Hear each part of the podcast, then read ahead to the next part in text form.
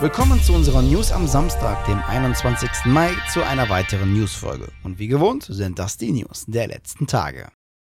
Das Free-to-Play-Sportspiel Roller Champions von Ubisoft Montreal hat ein Release-Datum. Am 25. Mai soll das Spiel mit Team-PvP-Modus und Crossplay auf PS4, PS5, Xbox One, Xbox Series und PC erscheinen. Zu einem späteren Zeitpunkt wird Roller Champions auch für die Nintendo Switch, Stadia und Amazon Luna erhältlich sein. Auf der Big Ben Week präsentierte Nakon neue Titel, Trailer und Produkte. Darunter kündigte Nakon Gaming das Rollenspiel Greedfall 2 The Dying World und die Rennsimulation WRC Generations an. WRC Generation soll sogar schon am 13. Oktober für alle Plattformen bis auf Switch erscheinen. Auch zeigte Nakon neues Material zu bereits angekündigten Spielen, darunter der Herr der Ringe Gollum, Steel Rising, Hellis Ars, Blood Bowl 3 und Zorro The Chronicles. Neben Spielen waren aber auch Peripheriegeräte im Fokus, darunter der Daija Arcade Stick für die PlayStation 5 und Xbox Konsolen, der Ende 2022 erscheinen soll und noch mehr Anpassungsmöglichkeiten bieten soll als seine Vorgänger. Und der Revolution X Pro Controller wurde in den Farben Weiß und Camouflage angekündigt.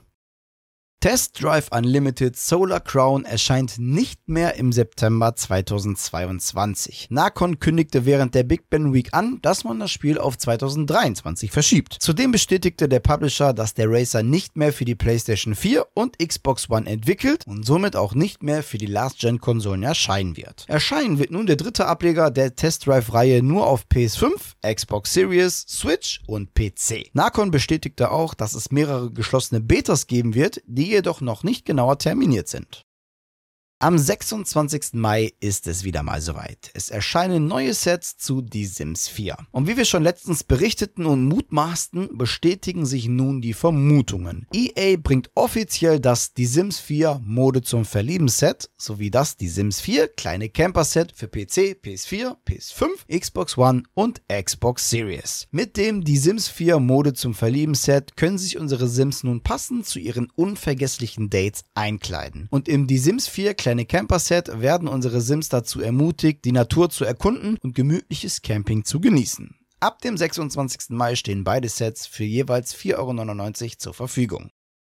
Am 16. April berichteten wir schon über die Aktivitäten bzw. Anteilsübernahmen vom saudi-arabischen Public Investment Fonds. Jetzt hat man sich weitere Anteile gesichert und diesmal nicht an Capcom, Nexon oder SNK, sondern an Nintendo. Insgesamt 5% wurden erworben, was den saudi-arabischen Staatsfonds zum fünftgrößten Anteilseigner des Switch-Herstellers macht. Schauspieler Norman Reedus hat anscheinend bestätigt, dass sich Death Stranding 2 in der Entwicklung befindet. Im Interview gegenüber der digitalen Publikation Leo Edit erwähnte der The Walking Dead Darsteller, We just started the second one zum Videospiel Death Stranding. Auf die Frage, wie er zum Franchise kam, antwortete Reedus, dass Guillermo del Toro ihn anrief und sagte, Hey, there's a guy named Hideo Kojima, he's gonna call you, just say yes. Stop being an asshole, just say yes. Beim ersten Treffen zwischen Hideo und Reedus in San Diego ging es jedoch nicht um Death Stranding, sondern um ein Spiel namens Silent Hill.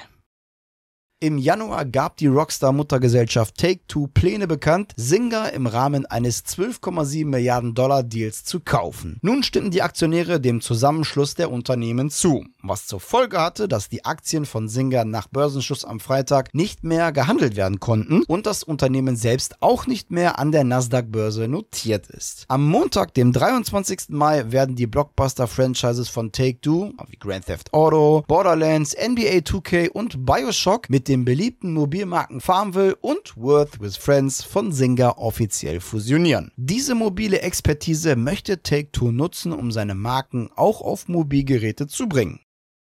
Sony will klimaneutral werden. Dies gab man ja schon bereits 2010 mit der Road to Zero Initiative bekannt. Die Pläne sahen bis vor kurzem noch das Jahr 2050 vor. Jetzt zieht Sony die Deadline allerdings um 10 Jahre vor. Bis spätestens 2040 will Sony CO2 neutral sein. Und bis 2030 will das Unternehmen alle Produktionen auf erneuerbare Energien umstellen. Diese Pläne umfassen alle Sony-Produktionen wie die PlayStation und TV-Produktionen. Jahren. Ebenfalls zeigen die Pläne Sonys auf, dass sie in Startups investieren wollen, die CO2 aus der Atmosphäre entfernen.